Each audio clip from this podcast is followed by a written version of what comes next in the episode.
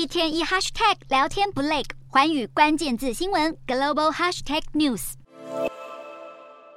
随着美中对立情势因为高空侦察气球事件而升高，两国眼中的战场除了一般认知的陆海空三个领域以外，现在可能要进一步延伸到高度介于二十公里和一百公里之间的近太空。国际社会普遍认定二十公里以下，也就是多数航空飞行器运行的高度，都是属于国家的领空，受到各国航管单位控制。至于一百公里以上，则属于外太空，任何国家不得宣示主权。因此，介于这两者之间的近太空，因为主权范围定义模糊，也开始成为各国进行战略布局的要地。这次中国被美军击落的侦察气球，高度位置就落在二十公里左右，使得美中两边针对气球是否侵犯美国领空各执一词。美方更指控这颗气球是中国多年军事侦察计划的一环，至今已经飞越超过四十多个国家。其实近几年，中共就开始对近太空的布局产生兴趣。中国解放军报在二零一八年的一篇文章中，就表明近太空已经成为现代战争的全新战场。中国科学院还特别成立了浮空气系统研究发展中心，聚焦在研发高空气球和平流层飞艇等飞行器。最主要的目的之一，就是要加强这个领域的侦察能力。至于美国发展高空侦察技术，则能够追溯到一九五零年代冷战期间，